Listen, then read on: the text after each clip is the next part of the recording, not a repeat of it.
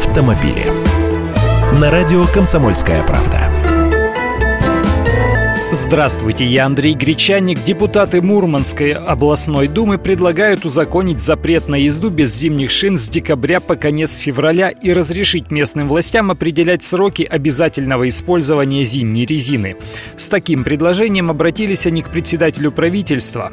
Согласно техрегламенту Таможенного союза, с 1 января нынешнего года водители обязаны использовать зимой только зимние шины. Однако, по мнению депутатов, сейчас эта норма не действует, так как в российском российское законодательство не были внесены соответствующие изменения.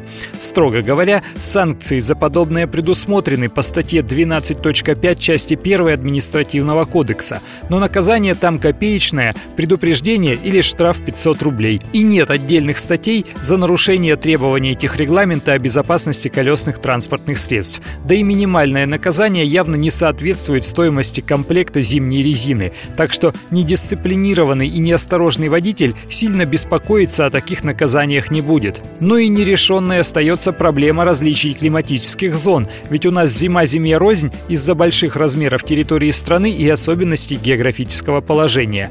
Одно дело зима в том же Мурманске, другое в Краснодаре, поэтому парламентарии предлагают разрешить регионам самим устанавливать сроки обязательного использования зимних шин. Изменения предлагается внести в Федеральный закон о безопасности дорожного движения и в Кодекс об административных правах правонарушениях, а зима уже на носу.